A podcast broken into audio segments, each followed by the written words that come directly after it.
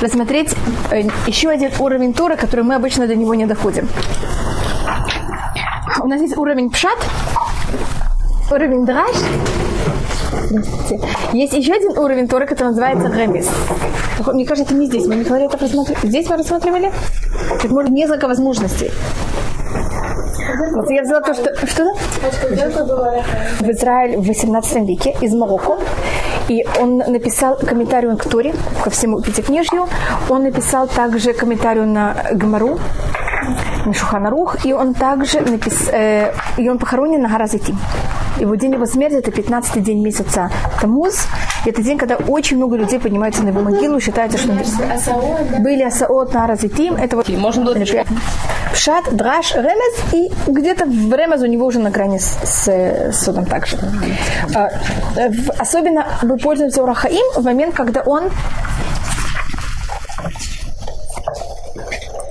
Да, обычно мы переходим с уровня пшат или драж на уровень рамес, так как, ну, скажем, понятие проказа, проказы, проказы, которое происходит э, в домах. После разрушения храма такой вещи нет. И поэтому это как будто для нас нерелевантная вещь, если написано в Торе. Любая история, она же должна быть релевантна всегда. Тогда мне удобнее, скажем, такое место висит на уровне рамес, чем на уровне пшат. Понимаете, как это? Тогда я перехожу, я просто говорю, в каком случае я перехожу на уровень э, ремес. И сейчас у нас тоже случай, пожатки ТЦ Орахаим дает несколько мест, он объясняет на уровне ремес. Не только, нет, не только этот отрывок, также еще несколько отрывков.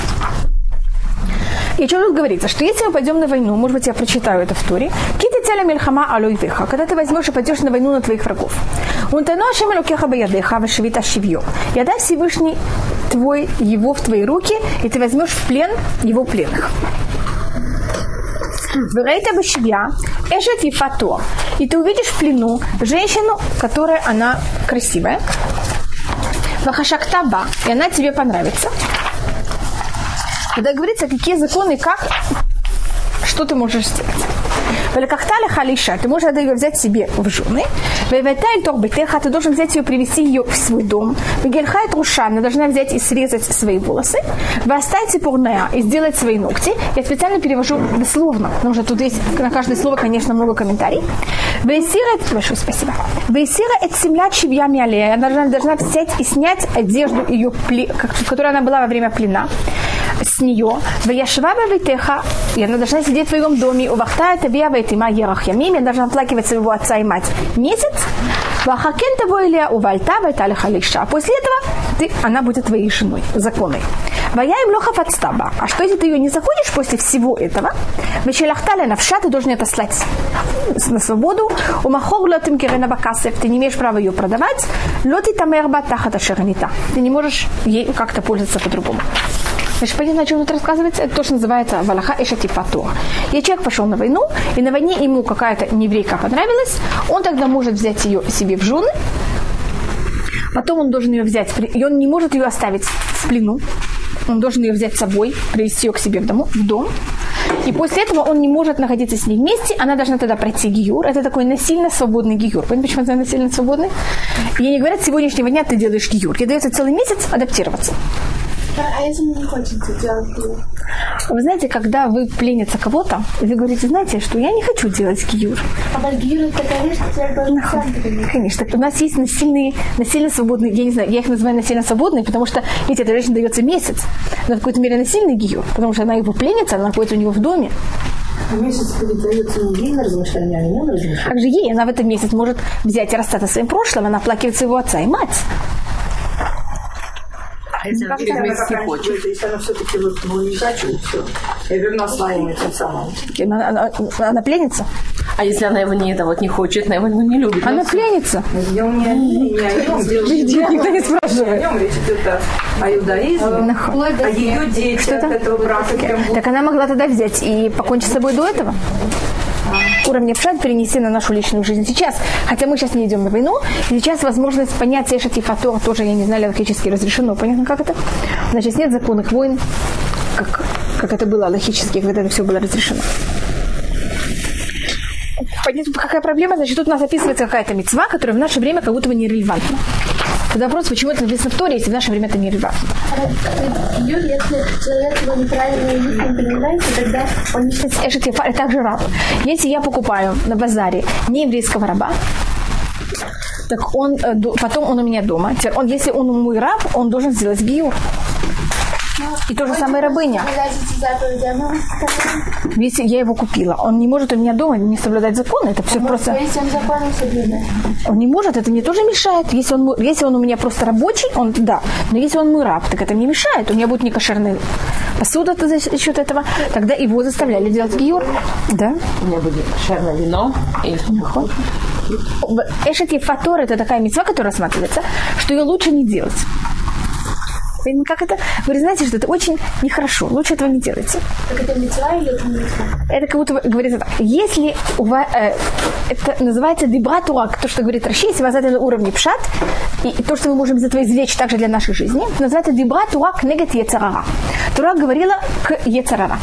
Если вам говорят, все нельзя, вам ужасно хочется. Когда говорит, знаете, все можно. Так вам не стоит, ну это пожалуйста, можно. Все совершенно автоматически не хочется. Поэтому, если вы, скажем, э, хотите заниматься, я, скажем, этим пользуюсь, когда я там преподаю законы цниут или чего-то.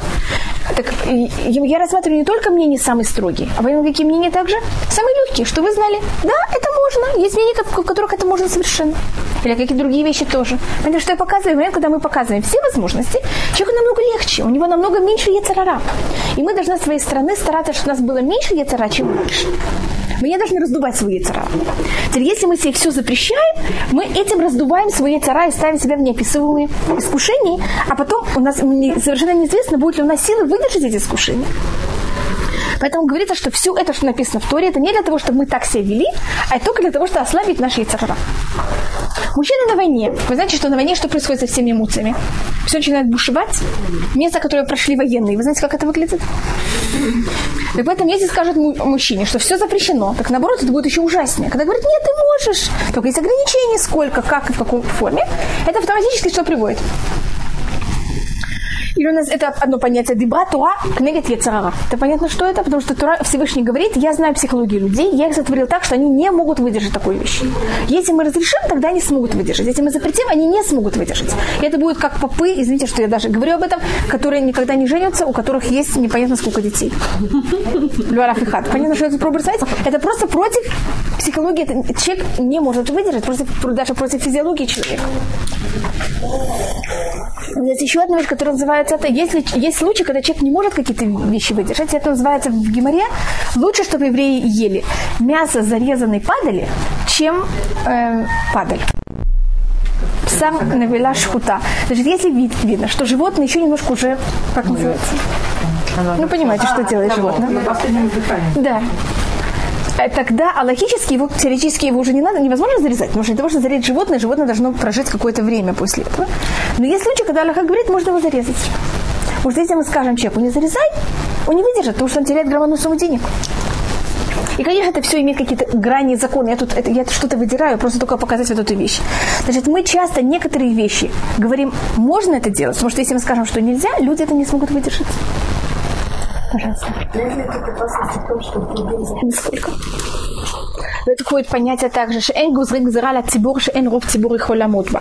Запрещено взять и запретить вещь обществу, если мы не абсолютно э, уверены, что большинство общества сможет выдержать этот запрет. И поэтому, когда люди, я просто вижу часто в Иерусалиме, извините, то, что я говорю об этом, всякие объявления, что там надо ходить так-то одето, или надо там вести себя так-то или так-то, это очень опасная вещь. Потому что большинство людей не думают, что могут это выдержать в настоящий момент.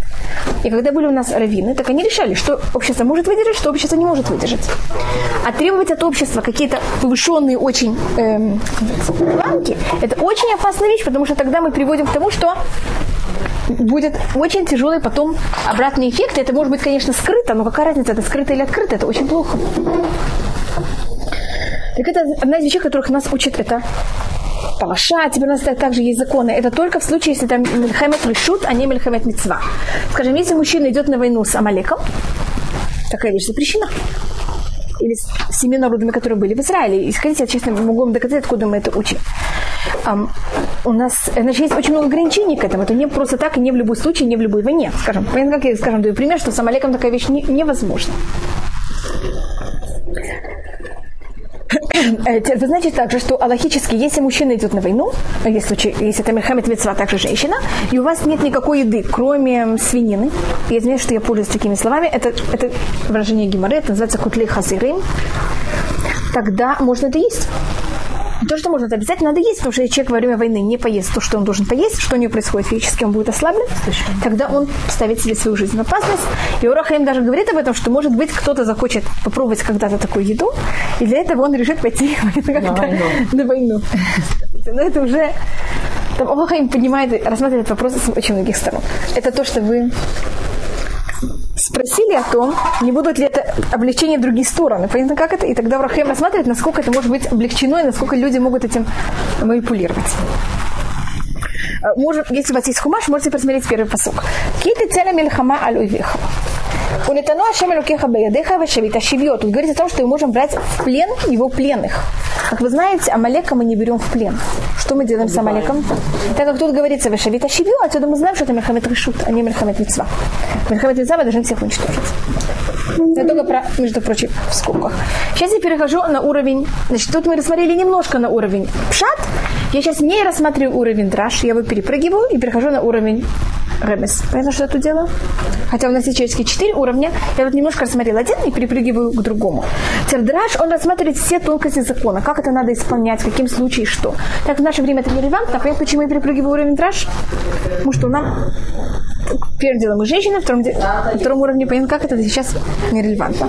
А вы, может быть, знаете пример женщины, которая была Ишати Фатуа по Геморе? Одна из, жен, одна из, жен, из жен Давида, Маха Батальмай. И вы знаете, кто у нее родился? Авшалом. Тамар до этого, и потом Авшалом. И Авшалом, он потом восстал против отца. И тут рассматривается, что если человек женится на Ишати потом, это, конечно, что происходит в конце. Так что он его не, ну, не убил, там же есть всякие законы про, он, про он не, Море, да, но он не был э, классическим Бен Море. Классический Бен Море это с 13 лет до 13 с половиной, а он был Бен Море намного старше. И он, конечно, был убит.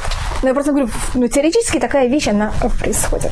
Теперь посмотрим первый посок. Для того, чтобы сойти с уровень пшат на любой другой уровень, или на уровень драж, или на уровень ремес, я обязательно должна доказать, что на уровень пшат у меня есть проблемы. Теперь, если на уровень пшат нет никаких проблем, я не имею права идти глубже. И, может быть, я это объясню, как это. Если вы, Тура можно сравнить с морем. Если вы плаваете кораблем по морю, и вы ничего не видите, никаких выступов, значит, тут вы ничего не можете подозревать, что есть внутри.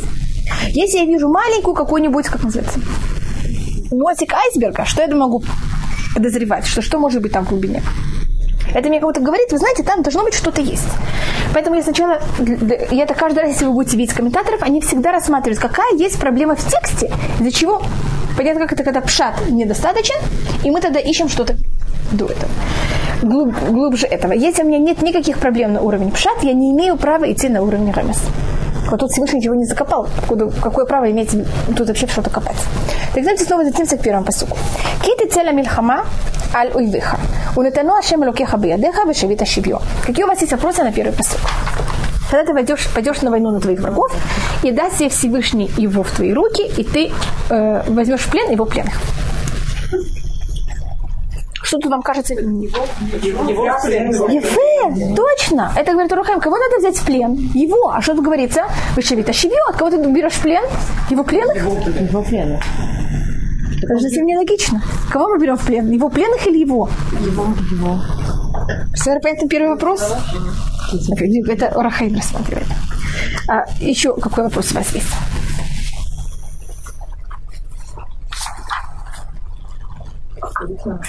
Веха. С кем мы идем на войну? С врагами? Когда ты выйдешь на войну, зачем говорить на твоих врагов?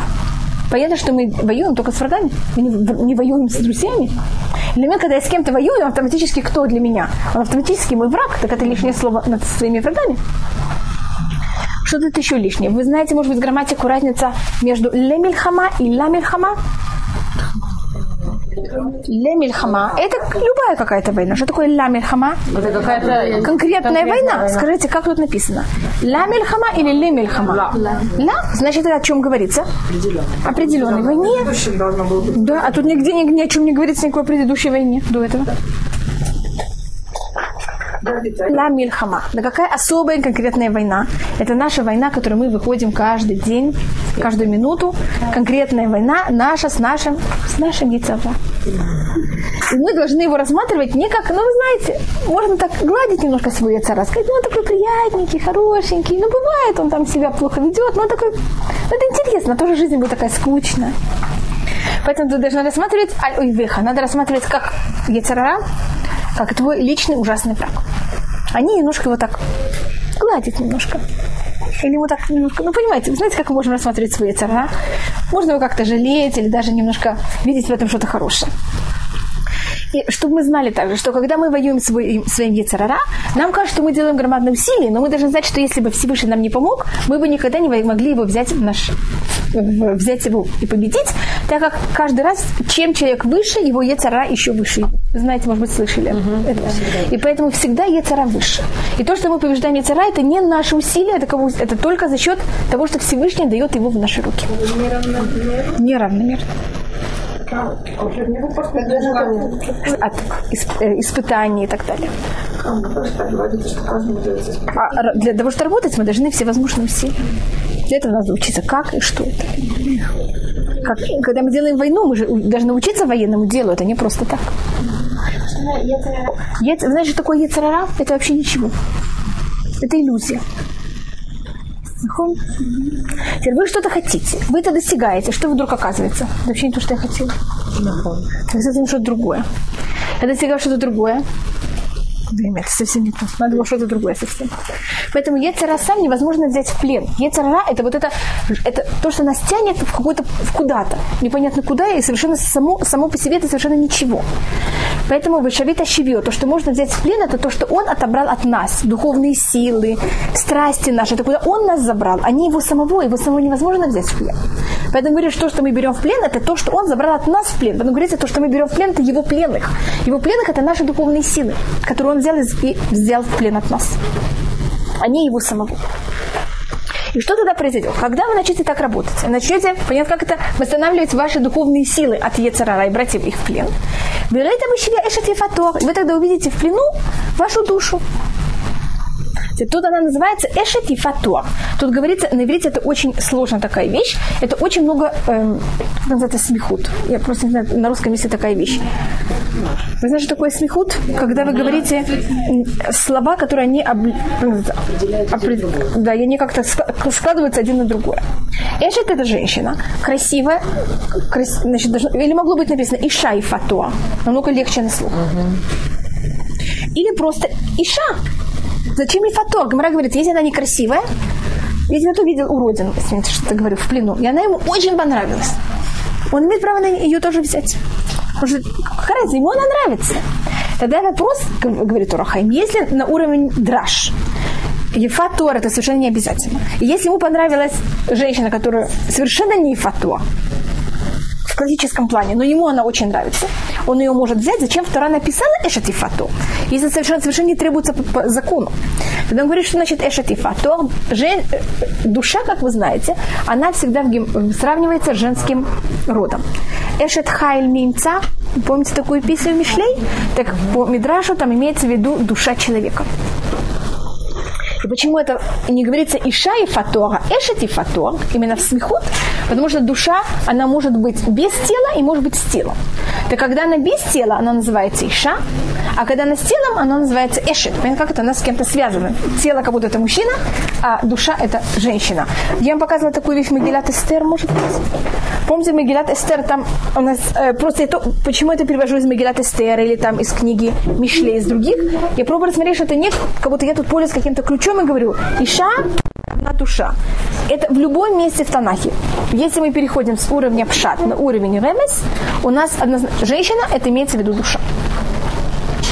Я вам показывала, в, может быть, вы слышали, что в Магилат Эстер в каждом месте, где говорится слово «хамелих», имеется в виду Всевышний то там написывается о том, что есть девушки, которые приходили к царю, как они готовили 6 месяцев тем-то, 6 месяцев тем-то, потом они приходили к царю, потом они приходили из одного дома в другой дом, и там не говорит, там есть случаи, где говорится Хамелих Ахашвирош, а есть места, где говорится Хамелих. И там рассматривается, что это имеется в виду, вот эти девушки, это имеется в виду души. Что происходит с душами до, после смерти, как они приходят в этот мир, в каких случаях и как. Так только я проказываю, что каждый раз, где вы встречаете девушек, женщин, что ты имеете в виду? Дух. Поэтому говорится эшет ефату, который не связан с телом. А эшет – это душа, которая находится в теле. Потому что эшет – это смехут. Значит, она с чем-то связана. Она принадлежит кому-то. А если не связано с телом, Так если душа не связана с телом, у нее нет яцерара. А поэтому эшет. Нахон, поэтому эшет, что тут говорится, какой душе. Душа, которая связана с телом, у которой у нее есть всякая война с яцерара. Когда у души нет тела, нет никакой борьбы с яцера и со всем этим. Поэтому говорится эшет и фатор. Это значит женщина, которая, э, душа, которая находится в теле, и которая она очень красивая. Значит, это душа, которая имеет когда мы вдруг берем и отнимаем от плена весь яцер, то, что яцера забрал от нас, мы вдруг видим, насколько наша душа хорошая, насколько она красивая, насколько она имеет громадные силы. Так, что мы говорим о себе? Кто мы такие вообще, и что, и что мы вообще можем? Так мы вдруг видим, какую великую душу нам Всевышний дал. То, что мы говорим каждое утро, Элюкайна Шамаша Нататаби, ты и Всевышнюю душу, которую ты мне дал, она чиста. Она очень хорошая. Проблема, что мы ее испачкали как-то. Поэтому тогда мы вдруг поймем, что эта душа, она какая? Эшет и фато, она красивая. Пахашактава. И ты должен взять и хотеть свою душу. Какую-то хотите ее очистить, хотите иметь с ней связи. Валькахталя халиша, ты должен взять ее постараться, чтобы она была твоей женой. Смотри, как это иметь с ней связь. И возьми и принеси ее в твой дом. При этом внутрь твоего тела. Имей с ней И тогда какая у нее проблема? Вегельхай душа. В то время, когда она, эта душа была отдана под власть Ецарара, перед тем, как ты решил с ней познакомиться, хотя, как вы понимаете, мы с ней были до этого тоже знакомы, но не очень серьезно, а, у нас есть понятие ногтей и у нас есть понятие волос. Мы говорили об этом, это две вещи, которые растут от человека, которые как будто связаны с человеком, с другой стороны, если мы их стрижем, что у нас нет? Это совершенно не больно, они как будто мертвые клетки. И рассматриваются волосы, это эм, то, что называется мутаот, это неправильные мысли. У любого человека есть какие-то мысли, которые неправильные. Мы не можем контролировать любую свою мысль. И вот неправильные мысли, они символизируются волосами, а неправильные поступки, они символизируются ногтями. И поэтому что должна сделать эта душа? Она должна взять, и тогда мы должны взять и срезать что с себя. Все неправильные мысли, которые у нас накопились. Воображение.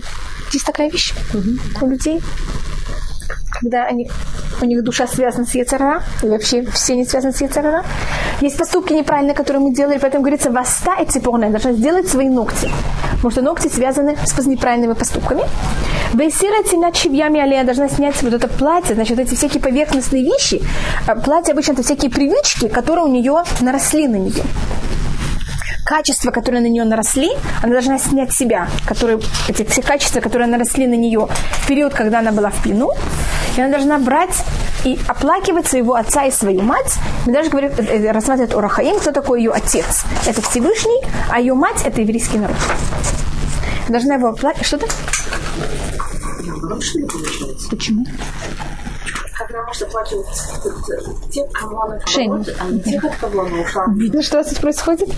Теперь, если возьмете, и это одна из очень важных вещей, которую вы тут подчеркиваете, если мы берем пшат и ремес и начинаем, это совершенно разные уровни, поэтому я тут рассмотрела, я сейчас перешла совсем на другую плоскость. Если мы берем эти плоскости и вдруг пробуем их составить, понимаете, что происходит? Полная нелепость. Поэтому будьте очень осторожны. Поэтому, когда я что-то объясняю на уровне пшат, я говорю, сейчас я говорю на уровне пшат. Сейчас я говорю на уровне ремес. На уровне ремес душа оплакивает ту- все грехи, все, что она была оторвана от своего отца и свою мать. От Всевышнего и от матери, это имеется в виду еврейский народ. Вы знаете, как называется на иврите народ?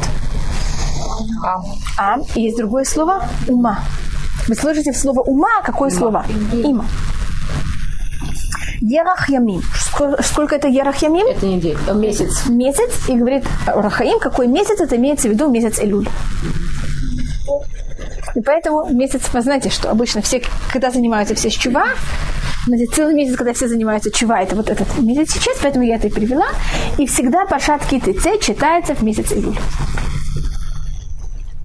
Как это? Просто понимаешь, что это Мрамес такой достаточно серьезный, поэтому я. А потом она может быть твоей женой, а если ты не захочешь, человек говорит, ну, неинтересно так жить, слишком скучно. Вы встречались такой вещью? Так хотя бы возьми и не порабощай твою душу твоим страстям. Хотя бы дай ей возможность как-то жить, как она хочет. У Махор лотим кирена бакасов. Возьми, не продавай ее за всякие страсти. Кесов, как вы знаете, это страсти. Что ты? Бывает там какие-то вещи, вдруг мы куда-то проскальзываем. Понятно, как-то, но не, чтобы человек был полностью, у него были какие-то страсти, и этим он как будто бы занимался все время. Вылет и тамерба. И также ее не мучить, как будто не делать очень тяжелые грехи, потому что это очень тяжело душе. Так есть какой-то самый высокий уровень жизни, а есть хотя бы минимальный уровень жизни. Так это как рассматривает Орахаим. Э, вот это место также он рассматривает, у нас тут есть еще одно место, которое также он рассматривает на уровне э, Рымес также.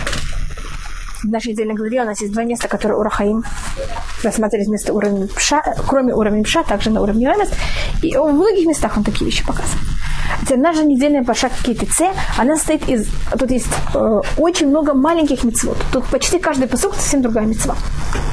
У нас есть пашат э, Ре, если можно рассмотреть, Ре, Шофтим и Китице, это три недельные главы, которые они повторяют все законы Торы еще раз. Знаете, что дворим это повторение всей Торы. Так у нас здесь сначала было повторение рассказа всей Торы. Помните, как и то, что мы читали Пашат Ветханан, Пашат Дворим, повторяли Хета Эгель, повторяли Хета Мраглим. Заметили такую вещь, мы повторяли всю историю. А потом у нас повторение всей Торы. Но в основном то, что повторяется здесь, это и хорошие вещи, но также мецвод, мы говорили это в начале, когда мы только начали книгу Дворим, и сейчас мы доходим до этих мецвод, это пашатки ТЦ и пашатки того. Это мецвод, который Всевышний бы очень не хотел, чтобы, желательно, чтобы их не было бы. Понятно, как это? Чтобы их не было бы. Что не нужно было такие мецвод. Скажем, как мецвод Эшет и Фатуа. Желательно, что евреи были бы на таком духовном уровне, что, понятно, им не нужно было бы такая а, мецва. Да, на уровне пшат, конечно, зачем на уровне пшат. Но и поэтому Всевышний как будто хранит эти мецвод до книги Дворим. То есть на каком духовном уровне вы будете.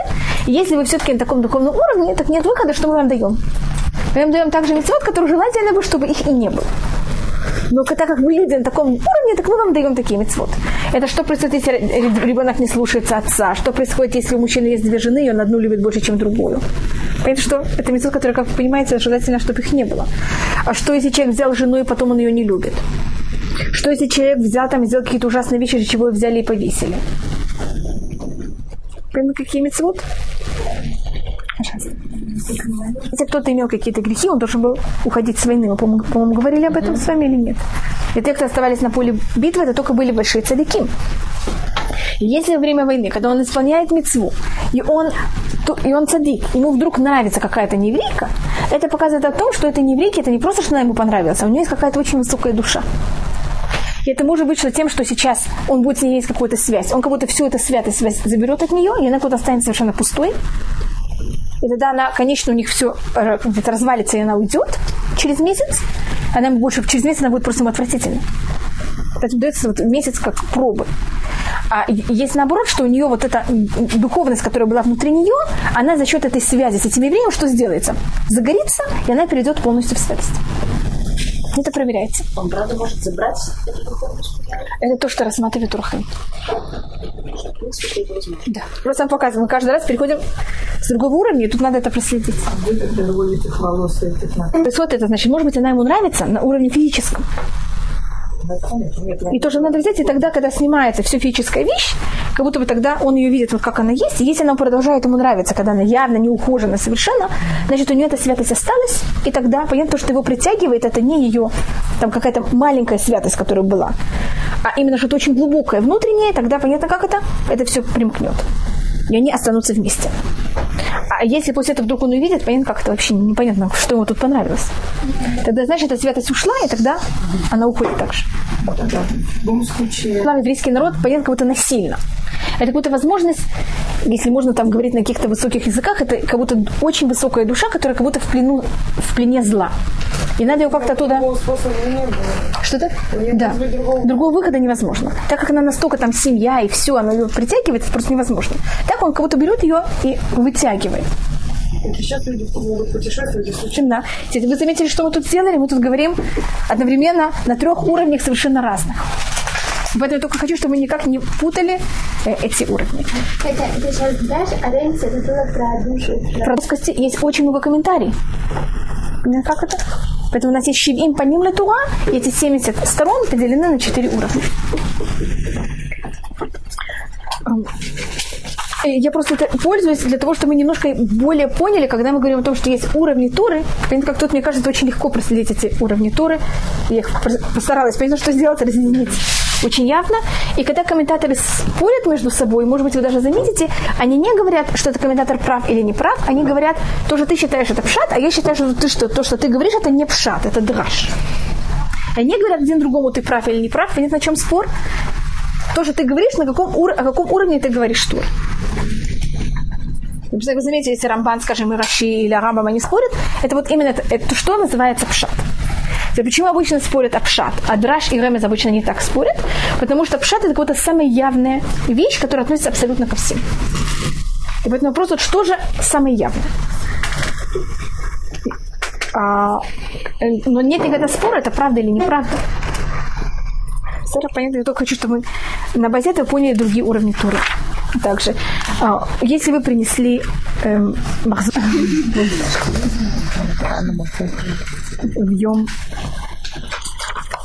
шлищи и рвии.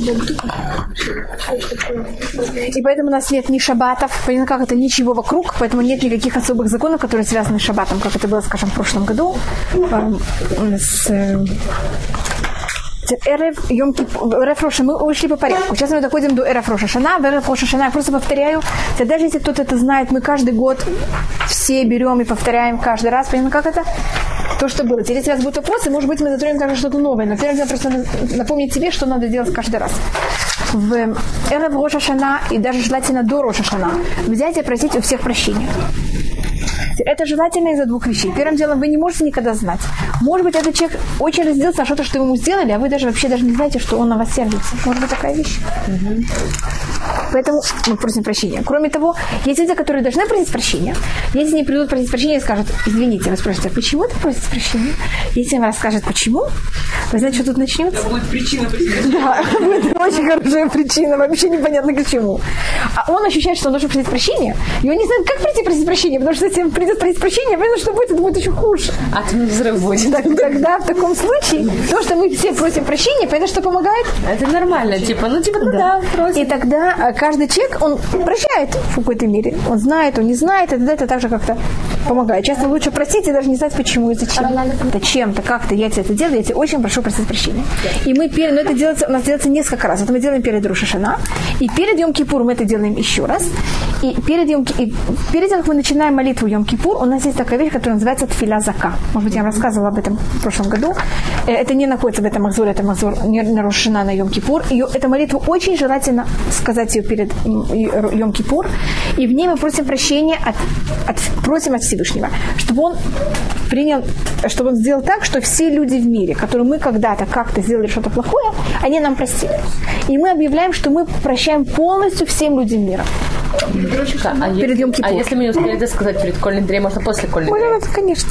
И мы тогда говорим Всевышний, Всевышний, мы всем простили, а ты сделал так, чтобы нам все другие простили. Какая проблема? Если мне кто-то не простил, Всевышний в это не может вмешаться. Это вещи, которые между мной и этим человеком. Я вам рассказывала про Гивоним. Угу. Помните, как я вам рассказывала такую ужасную вещь? И которые повесили всех сыновей. Сыновей Уля. Э, семь сыновей Шауля. И никак невозможно было и давить, что он делал, ничего не помогло. И Всевышний сказал, пока ты с ними договоришься, я вам не дам дождь. Поэтому должны понять, что если мы сделали что-то плохое другому человеку, пока он нам не простит, мы как будто в его руках. Теперь, если я просила у кого-то прощения три раза, и он мне не простил, он считается жестоким, и после этого это уже кого-то его вина не моя. На психологическом уровне. Уровне прощения. То, что вы говорите, это очень глубоких уровнях прощения. Первый уровень прощения – это что мы просим, чтобы нам простили. И мы как будто, и также мы другому человеку берем и стараемся как можно более взять и простить в глубине нашей души. Теперь, если, скажем, этому человеку я сейчас на него не сержусь, если он меня попросит, чтобы я ему сделала хорошее что-то, помощь, я ему помогу. Ну, как я, ну, у меня есть такое ощущение, что я бы... Понимаете, как это? Предпочитала бы от него быть немножко подальше. Или еще раз там иметь с ним дело мне бы не очень хотелось. Это, это, это, не страшно. Это не считается, что я ему не простила. Когда человек показал... Так это, понимаете, это зависит что? Что вас не попросили, у вас прощения не попросили. Когда это очень сложно просить кому-то, когда он не просит прощения. Поэтому то, что перед Рошашана или Кипр мы просим прощения, что-то нам помогает. Понимаете, как это нам помогает тоже ему простить как-то. То, что вы рассматриваете, это когда я не простила кого-то, кому-то, Вы знаете, кого я мучаю больше всего? Себя. Так первым делом это себе объяснить. Что кого мы мучаем, это самого себя. Кого мы делаем неприятности, это самому себе. Кто переживает, это мы сами. Кто ест себе сердце, это только я. Он, может быть, вообще совершенно хорошо живет и даже вообще не думает об этом. И поэтому, если я люблю саму себя, я должна простить не для него, а понятно, как это для самой для самого себя. И одна вещь, которая желательно может себе дать, как мы должны себе тоже как-то заплатить себе. Если я хочу кому-то простить, мне нужно, чтобы мне за это заплатили. Вы понимаете, что я имею в виду? Когда мне говорят, извини, что мне сделали? Мне что-то дали.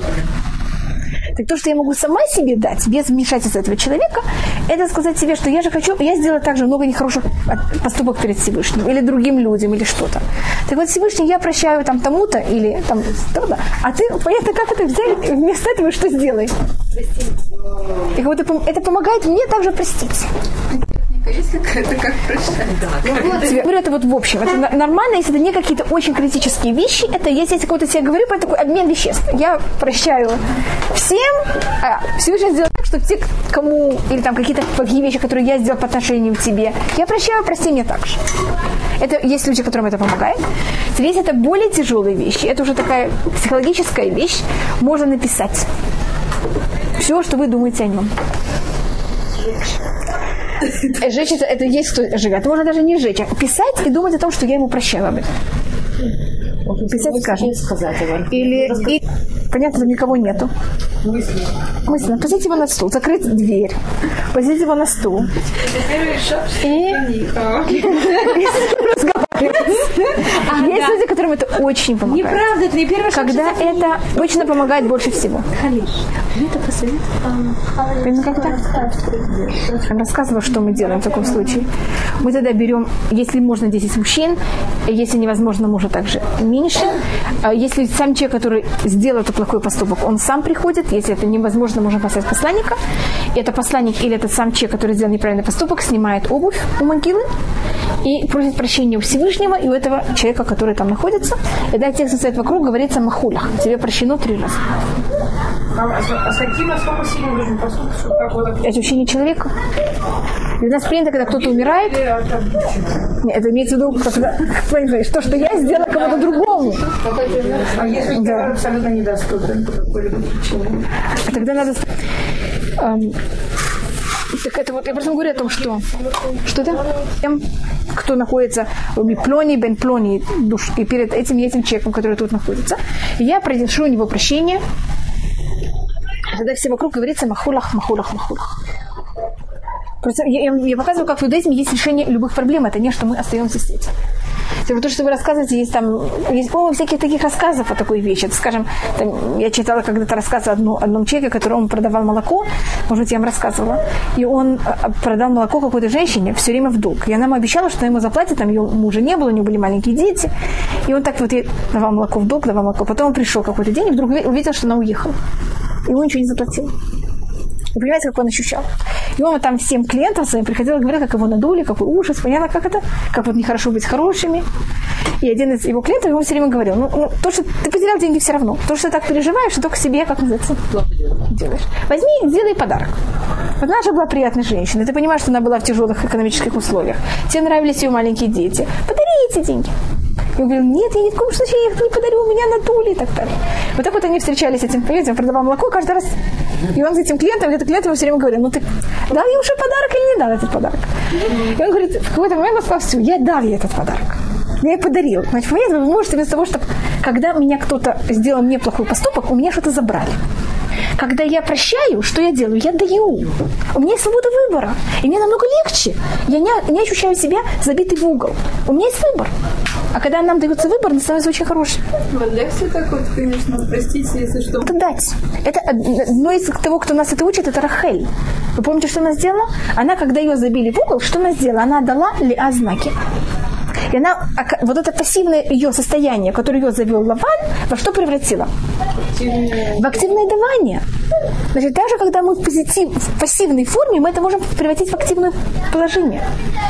И через какое-то время он, он ему рассказал этому клиенту, э, что он э, шел, и вдруг эта женщина бежит, после того, как он простил, бежит ему навстречу с этими деньгами и говорит, что вот они переехали, у нее не было времени ему оставить эти деньги. Вот она извиняется, выдает ему деньги, а он ее не взял, он сказал, я же тебе их подарил уже.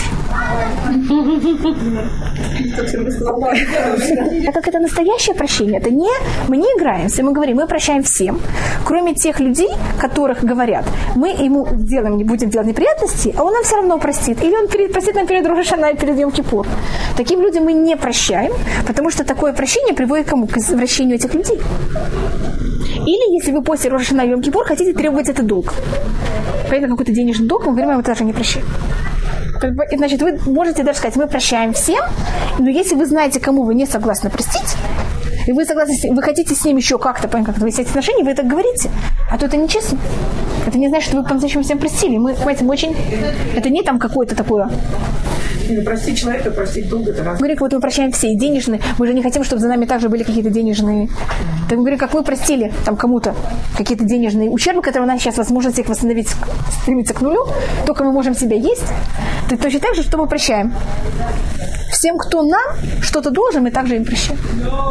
Нам, кому мы должны, мы просим Всевышнего, что он также простил. И сделал так, чтобы сердца этих людей нам простили так же. У мертвых людей нет выбора. Ну как это? Они не могут нам простить. Поэтому мы обязаны у них просить прощения. И это не помогает. Филя в какой-то мере как будто бы не помогает. А, а как же нам прощают Это уже разговор Всевышнего. С ними. С ними, битьем. Я знаю даже есть случаи, когда два человека умерли, и мы знаем, что один из них был обижен на, друг, на другом.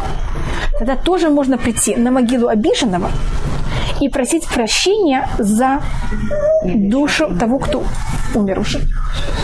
Ну, это уже сложно. Я просто говорю, что есть такие возможности. А еще такой вариант бывает люди, которые, я просто слышала истории, которые не могут простить тому, кто... Умершего, особенно тот, кто получает Ируша, тот, кто получает, э, как называется, наследство, это его обязанность перед душой умершего.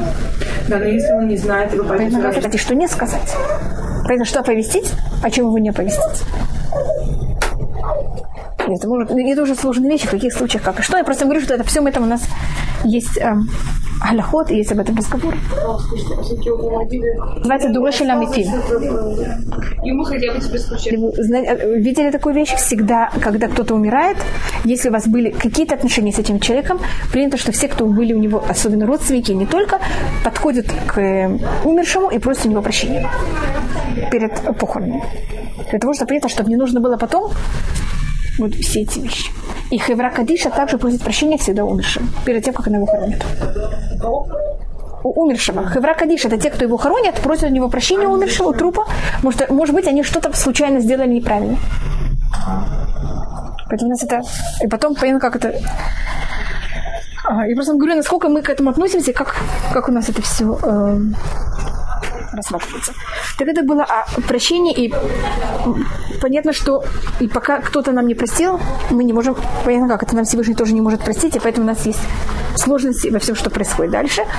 Э, теперь, если это Рав, кого вы задели, или это очень важный человек, тогда вы должны, мы приходим к нему сначала, просим прощения. Есть случаи, когда даже сто раз надо к нему прийти прощения. Прийти просить прощения. Если нормальный человек, тогда мы просим прощения три раза. У нас есть такое правило, которое называется дворым, шабалев и нам дворым. Вещи, которые в сердце, это не вещи. Скажем, я вам говорю, вы знаете, я, вас, я вам прощаю. А все говорят, нет, я никогда не прощу. То, что я сказала, это то, что есть. То, что я думала в сердце, это понятно, как это никого не интересует. Да, психологическая проблема надо решить. Понятно, как это дворим, шабалев и нам дворым. Я имею право сказать человеку о том, что... Знаете, вообще это, это взять при человеку, если у меня задел, прийти к нему и сказать, дорогой мой человек, я тебя очень люблю, ты не очень дорог, потому что ты знал, вот тот и тот поступок мне нанес очень тяжелый моральный ущерб. Да. Только мы должны это сказать в такой форме, что это не при... что ущерб сейчас стал не ваш, а его. И вы себе открыли, понятно, как это новую проблему. Поэтому надо продумать, как, но это мецва даже сказать. У нас есть проблема, что в наше время почти никто не может правильно исполнить эту мецва.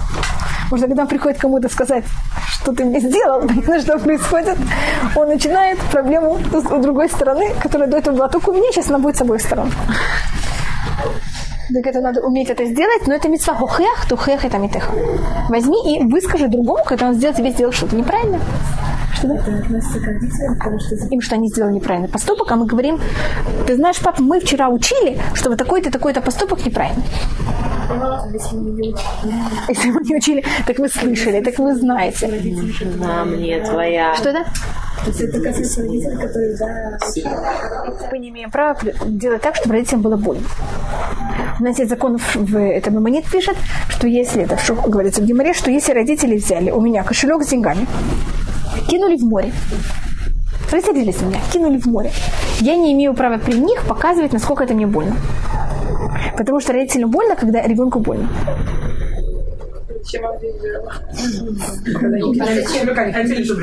Да, узнавала, что у кого-то кто-то умер. Мне логически было запрещено сказать моим родителям об этом. Да, потому что я причиняю им боль. Если, скажем, у родителей заноза, я не могу ее вытащить, потому что это приносит боль родителям. Да? И пустить кровь. Кстати, если никто другой не может, тогда я могу. Но если... Если приятно.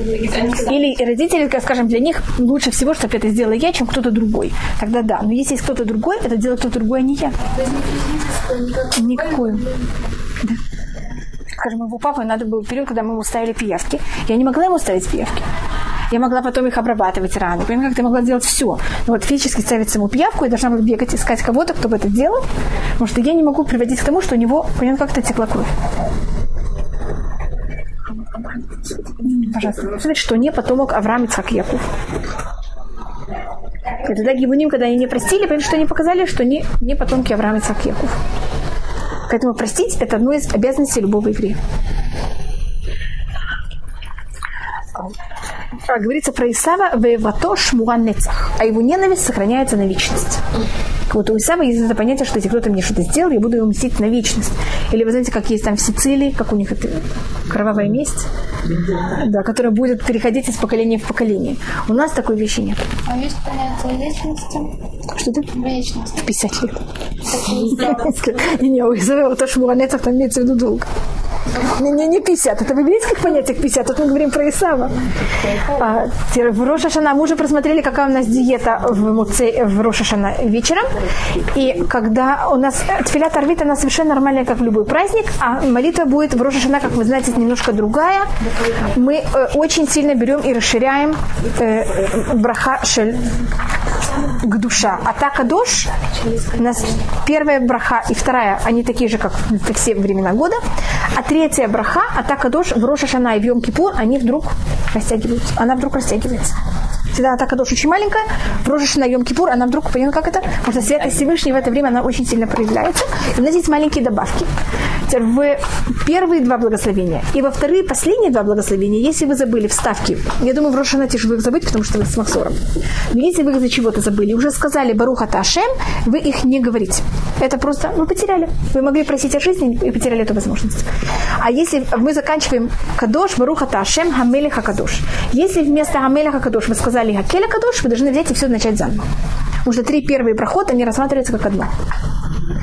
Всегда надо начать снова тфилят Амида с самого начала. А, теперь, если вы сказали в тфилят, э, скажем, Рошашана или в Йом Кипур, или в которой, когда надо говорить Атака Дош длинный, а вы сказали Атака Дош, Вачим Хакадош, Баруха Ташем, Хамеля Хакадош. Вы чего-то перепутались. Вы можете идти дальше. Вся эта добавка, она не обязательна. Потому что обязательно только Амеля Хакадош только, немножко также законы. Теперь после окончания Тфилята Мида есть кто говорит, Давид Мизмор Лашем А вы видели такой псалом? Это 24-й псалом. Есть синагоги, в которых их говорят. Это считается эм, сгуля на парноса. Если кого-то интересует, почему это говорят. Это вот такая вещь, которая... В Лель Рошашана. А, и потом, после нее, вы видите, тут есть молитва такая особая для парноса, и она говорится именно специально после этого псалма. Потом мы говорим алейну, э, ледавит ашемури вещи, как мы говорим все асереты, все и Элюль, и асереты Мейчува. И потом идем домой, и каждый, с кем вы встречаетесь, что вы ему говорите вечером? Лешана това, тикатеву, ветихатему, лальтар, лехаим, тувим, баруким. Бесифраншин цариким гмури. Если вы хотите полностью всю фразу. И здесь сколько у вас есть времени каждый, сказать каждому. В, э, утром, пожалуйста, никому это не говорите. Только говорите шанатува. Потому что если вы это утром скажете кому-то, это значит, что он что он не цадик гамур, потому что всех цадиким гмурим записывают в первую ночь.